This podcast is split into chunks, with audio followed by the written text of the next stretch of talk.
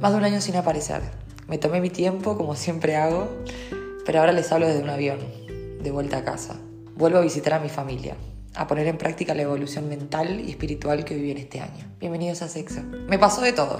Sí, chicos, me pasó de todo. O sea, desde que, desde que empezó el año, empecé con una deportada en Estados Unidos y pasé a mitad de año a estar presa en una cárcel migratoria de Cancún. De todo o sea, me pasó de todo. Pero esto no quiere decir que no haya sido el mejor año de mi vida. Después del inconveniente burocrático en Estados Unidos, que me costó el fin de mi intercambio soñado, me mandaron de vuelta a Argentina. Volví sin nada. Había renunciado a mi trabajo en Buenos Aires, ya no tenía más mi departamento. En pocas palabras, completamente en pelotas. Había quedado en la nada misma. Me acuerdo que me paré en esa visa después de dos días de infierno, porque de 8 a 12 horas, no me acuerdo bien, en un cuartito esperando para el próximo vuelo para salir a Argentina nuevamente. Me paré en esa visa luego de dos días de infierno, mirándole la cara a los sheriffs de la policía de Houston, tratándome como si fuera una criminal, cuando simplemente perdí documentación y no me creyeron que estaba yendo a trabajar legal. Miré a alrededor y dije, estoy completamente en cero. Unos días después logré encontrar la solución.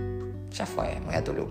Le hablo a una amiga, le digo, che, ¿qué onda esto? Le hablo a otro amigo y me dice, está buenísimo, se trabaja bien. dije, bueno, ya fue. Me saqué un pasaje y me fui a México. No sabía de qué se trataba Tulum, sinceramente. No sabía con qué me estaba por encontrar. O sea, yo pensaba que ni siquiera había googleado fotos de Tulum. A ese nivel. O sea, fue tan rápido que ahora que lo pienso no, no había buscado ni una foto de, de Tulum. Nada, nada, nada. Yo solo sé que era en México y se laburaba bien. Punto.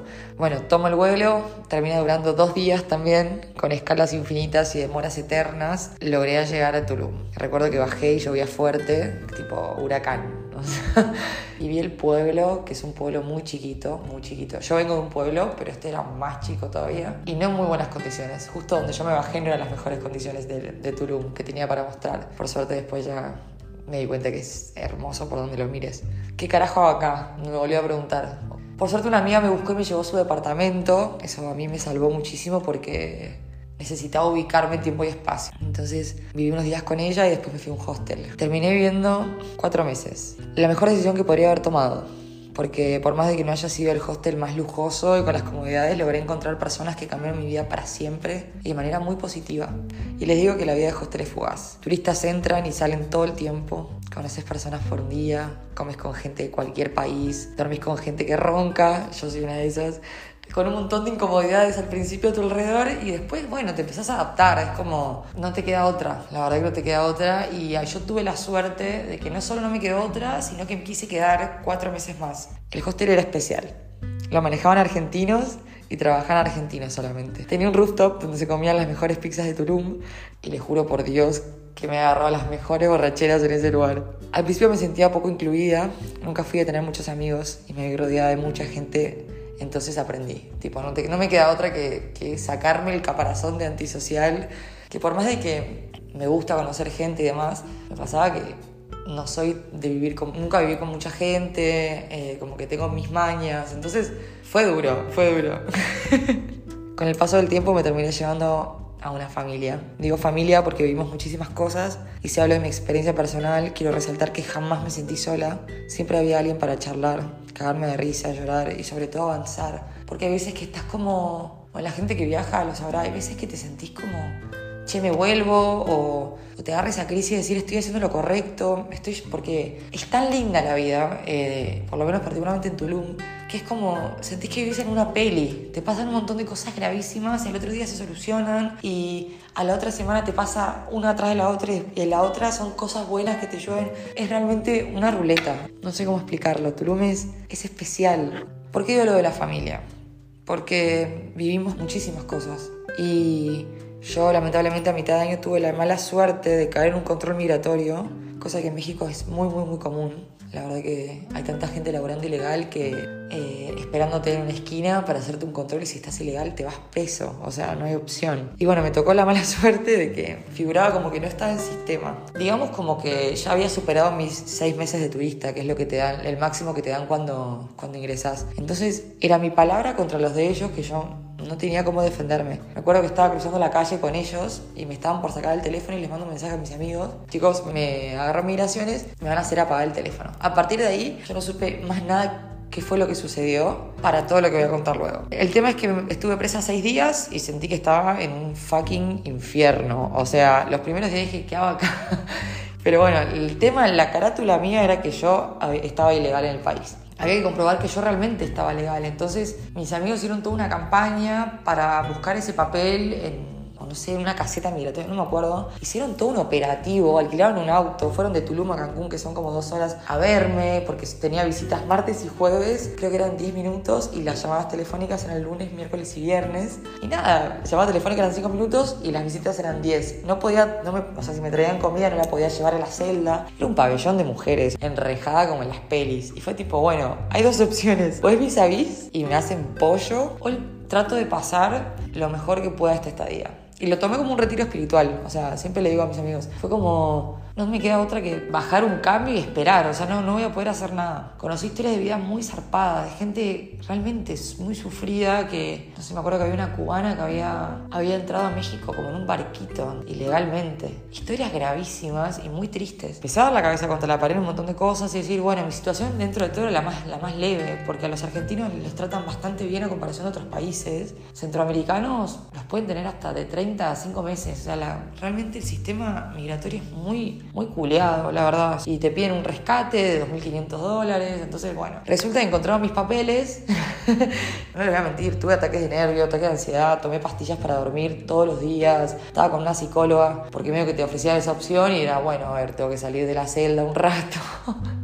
voy a charlar con la mina un rato, tal, que me importa. Y bueno, y las cosas buenas que aprendí a jugar al ajedrez, leí mucho y, y nada, y aprendí que hay realidades, digamos, realmente te vuelve muy empático a esta situación. Y nada, entonces me salgo de la cárcel y justo estaban viendo a mis amigos a, a buscar, tipo, no mentira, a llevarme comida porque yo no les había avisado, porque me habían sacado el celular y todo. Y habían venido mis amigos y justo nos encontramos y nos abrazamos y fue hermoso. Y llegué a Tulum y me estaban esperando ahí mis amigos también para, ¿viste cuando decís? Una contención. Perdón que me fui a las ramas, pero a esto me refiero con con lo que es vivir en, algo tan así, tan dinámico, porque tanto las experiencias como las personas pueden ser muy fugaces y te dejan muchas marcas. Realmente, tanto para bien como para mal. Se vive todo mucho más intenso.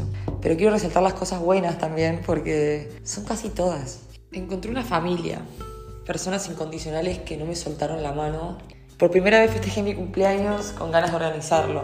Ya había festejado mi cumpleaños antes, pero a mí no, me gustaba y por primera vez sentí la necesidad de hacerlo porque fue una celebración todo el año y quería festejarlo de una buena manera. Me rodeé de gente que me quiere y que me impulsa a seguir adelante con mis sueños. Me rodeé de músicos, músicos en todos los aspectos, desde raperos y cantantes hasta DJs. Me la oportunidad también de pararme adelante de una consola y enseñarme y, y mostrarme de qué se trata este lado de la música, porque quieras o no, cuando uno, a mí me gusta cantar y no tenía ni idea de lo que era pasar música y encontré ese lado y me nutrí de eso y para mí fue muy valioso porque lo hicieron desde, desde lo más profundo de su corazón y con las ganas, las mejores ganas. Yo pensaba que la música tenía que ser un hobby porque no todos lo logran y porque no te da plata, porque no llegan unos pocos, no es para cualquiera. Entonces lo empecé a dejar de lado y lo empecé a tomar como un hobby. Terminé bien la facultad y la música seguía estando, pero de una manera mucho más secundaria. Y me di cuenta de lo que, que lo que más amo es la música y que no voy a dejar de luchar por eso. Eh, y este impulso de mis amigos me ayudó un montón a tomar esta decisión también. Terminé cantando arriba de un escenario con un amigo. Eh, frente a, personas, rapeábamos. La verdad que no me alcanzan las palabras para agradecerle todo lo que hicieron por mí. Y siempre voy a decir lo mismo, mis amigos son mucho mejores que los tuyos. y son personas que no piden nada a cambio, que a la primera que necesite algo, están ahí, digamos, sin pedirme nada. Y eso para mí es muy valioso. Y me había pasado en Argentina de conocer gente así, que la sigo teniendo al lado por suerte, pero no, no fueron muchas lamentablemente. Puedo abrirme a contar quién era, de dónde vengo, todo lo que sufrí antes de venir a Tulum y ellos con sus herramientas lograron ayudarme a sanar tanto, tanto, tanto que, que hoy me veo llegando a Tulum el año pasado y es increíble lo que cambié y lo que evolucioné como persona. Y por parte es gracias a ellos. Encontré una familia, personas incondicionales que no me soltaron la mano y, y yo tampoco lo hice. Por primera vez festejé mi cumpleaños con ganas de organizarlo. Ya había festejado mi cumpleaños antes, pero a mí no me gustaba. Y por primera vez sentí la necesidad de hacerlo porque fue una celebración todo el año y quería festejarlo de una buena manera. Me rodeé de gente que me quiere y que me impulsa a seguir adelante con mis sueños. Me rodeé de músicos, músicos en todos los aspectos, desde raperos y cantantes hasta DJs, o sea, casi todos mis amigos son DJs. Y me la oportunidad también de pararme adelante de una consola y enseñarme y, y mostrarme de qué se trata este lado de la música, porque quieras o no, cuando uno, a mí me gusta cantar y no tenía ni idea de lo que era pasar música y encontré ese lado y me nutrí de eso y para mí fue muy valioso porque lo hicieron desde, desde lo más profundo de su corazón y con las ganas, las mejores ganas. Yo pensaba que la música tenía que ser un hobby porque no todos lo logran y porque no te da plata, porque no llegan unos pocos, eh, no es para cualquiera. Entonces lo empecé a dejar de lado y lo empecé a tomar como un hobby. O sea, terminé en la facultad, eh, hice todo lo que tenía que hacer y la música seguía estando, pero de una manera mucho más eh, secundaria. Y me di cuenta de lo que, lo que más amo es la música y que no voy a dejar de luchar por eso. Eh, y este impulso de mis amigos me ayudó un montón a tomar esta decisión también terminé cantando arriba de un escenario con un amigo, eh, enfrente a, personas, rapeábamos. La verdad que no me alcanzan las palabras para agradecerle todo lo que hicieron por mí. Están ahí, digamos, sin pedirme nada. Y eso para mí es muy valioso. Puedo abrirme a contar quién era, de dónde vengo, todo lo que sufrí antes de venir a Tulum. Y ellos con sus herramientas lograron ayudarme a sanar tanto, tanto, tanto que, que hoy me veo llegando a Tulum el año pasado y es increíble lo que cambié y lo que evolucioné como persona. Y por parte es gracias a ellos. También uno se, uno se enamora, uno se engancha, uno, uno la vive mucho más. Es todo mucho más intenso y todo lo que entra sale muy rápido también. Pero bueno, hay gente que se queda, hay gente que se queda. Realmente el amor de. El amor más más afectivo, más tierno, te hace vivir todo eso también al doble. yo he tenido mis encontronazos de que llegué con gente que decís, boludo, ¿dónde estuviste todo este tiempo? Boluda, sos increíble, o sea, y la había conocido hace muy poco tiempo, pero era como, ves la esencia mucho más rápido, creo yo también. Y bueno, nada, me enamoré de la libertad, me enamoré de la libertad, sí, de no necesitar a nadie, que nadie me diga lo que tengo que hacer. O sea, que es algo que yo anhelaba mucho. Y más allá de que vivo sola hace un montón de años, que no llegaba a estar del todo sola. Y nada, y pude vivir esa experiencia finalmente acá en Tulum. La verdad que enamorarme me llevó mis mayores llantos. o sea, porque porque duele, porque duele y uno piensa que está preparado y de repente vuelve a caer y vuelve a caer, pero caes de otra manera, caes con mucha más, más madurez, creo yo. No caes tan en lo drástico, en lo se me acaba el mundo, sino que caes de otra manera, caes como más preparado, creo yo. Y caí y mi autoestima se cayó, mi ego me lo patearon un montón de veces, varias personas, pero sin embargo no, no sé, me quedo con cosas increíbles y gente increíble, gente que digo, no puedo creer. o sea, conocí gente que me hizo temblar en todos los aspectos, que me ponía nerviosa. O sea, yo siempre fui muy frontal. Hubo particularmente una persona que, que me miraba o veía que yo me estaba mirando y, y me tropezaba. o me tragaba los muebles. No, no, no. Así, ya he pasado intenso. Pero que sea intenso y así no quita que, que me haya enfrentado a mis peores inseguridades. Por un momento, el año pasado, tuve un quiebre de caer y, y replantearme si realmente quién soy, digamos. Me preguntaba mucho por qué no, no conmigo. Si yo sé que tengo un montón para dar y, y me pasaba que me encontraba con gente que era todo súper fugaz y de repente no, bueno, no quiero nada. O como que también vieron quién era.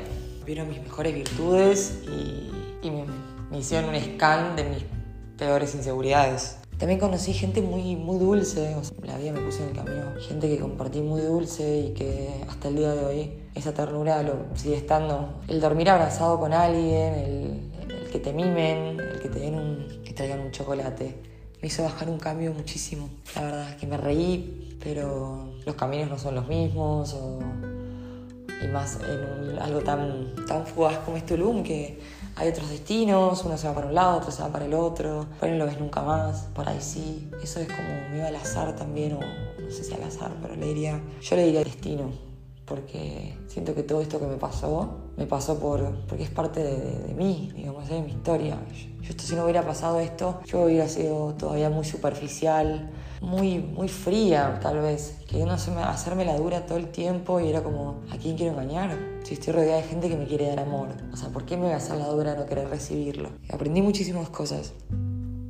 También me pasó de tener que, que frenar cosas y ponerme en primer lugar. Eh, para evitar ser lastimada. Tuve que tomar decisiones que me dolieron muchísimo, pero que era lo mejor para mí, que siempre estuve acostumbrada como que a no ponerme en primer lugar y, creo que, que, también aprendí a eso.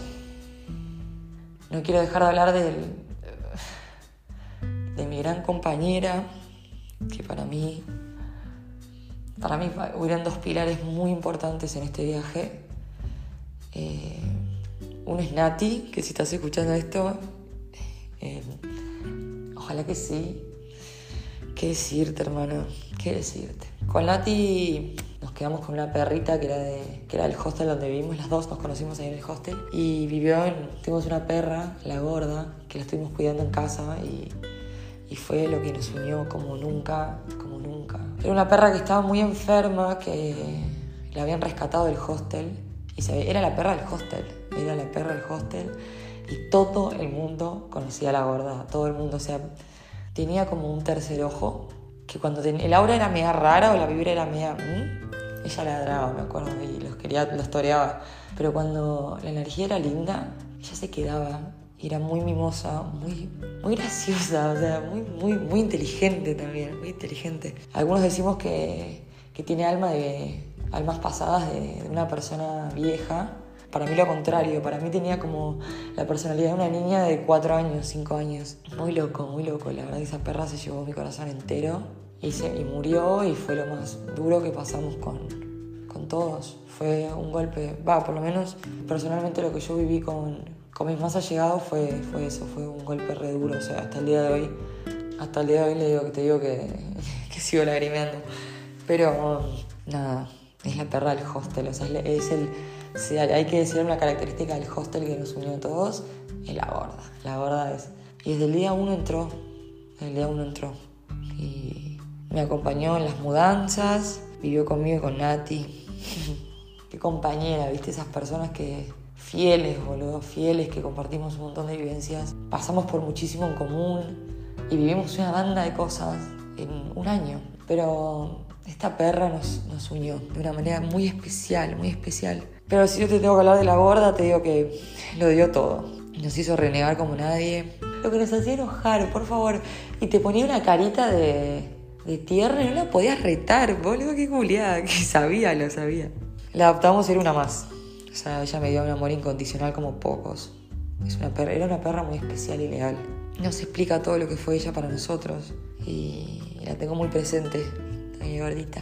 Pero bueno, también nació Santana. O sea, Santana es mi versión más libre, es la evolución de mi ser, es la libertad, es eh, hacer lo que se me da la gana, dejar atrás muchos dolores. Tuve que dejar un montón de, personas de lado antes de irme para México porque me habían hecho mucho, mucho daño y, no sabía lo enferma que estaba producto de ese, tipo de, violencia, de tratos, de, experiencias muy duras eh, y Santana es mi versión que lo deja atrás. Sol está presente, siempre va a estar Sol, Sol soy yo. Pero Santana es, cuando, cuando se libera el ki. mi mayor evolución a nivel personal, a nivel profesional, a nivel de, a nivel de, amor, a nivel de, afecto. Eh, es todo lo que yo luché y antes de, irme, digamos. Lo logré, lo logré, conseguí las cosas que, quise, siempre las conseguí desde muy chica y, esta versión nueva de mí me acompañó y me dio fuerza cuando no tenía a nadie y, pude, y pude y, hoy sigo todos los días luchando porque la cabeza es muy injusta a veces. Pero bueno, Santana también escucha la cabeza, no es un, tampoco es que, que soy Gandhi ahora, pero no, sigo siendo teniendo mis, mierdas todavía, las sigo luchando todos los días. Este año en México fue un antes y un después, eh, como habrán podido escuchar. Y este fue un humilde resumen de, de mis vivencias. No quería dejar de compartirlo porque siento que yo ya había hecho un capítulo de tirarse la pileta, de animarse y vuelvo a repetir lo mismo, lo vuelvo a, a señalar, háganlo, vivan estas experiencias, sea la que sea, anímense, eh, tírense a la pileta por lo que aman, por lo que quieren, por, lo, por sus sueños, por sus metas. Y no es un cliché de, ay, seguí tus sueños. No, no, porque no es que te va a caer la oportunidad del cielo. Hay que lucharla, hay que pegársela contra la pared un millón de veces. Pero lo vale, lo vale, porque a medida que el camino, por más que el camino sea duro, eh, siempre vas a tener cosas buenas y gente que te va a acompañar. Y tal vez uno piensa que, que no, que no es así, y miras a tu alrededor y tienes un montón de gente acompañándote y abriéndote los, brazos para, para, un abrazo o para lo que necesites. Vivan esta experiencia, conozcan gente, viajen por el mundo, eh, trabajen de lo que sea, ganen experiencia, aprendan inglés y sobre todo sean felices. Sean felices porque, porque eso se trata, eso se trata. Y a veces vas tan cegado que, no, que te olvidas de esa parte. Así que bueno, espero que les haya gustado nos vemos en el próximo capítulo de Sexo. Gracias por escuchar. Thank you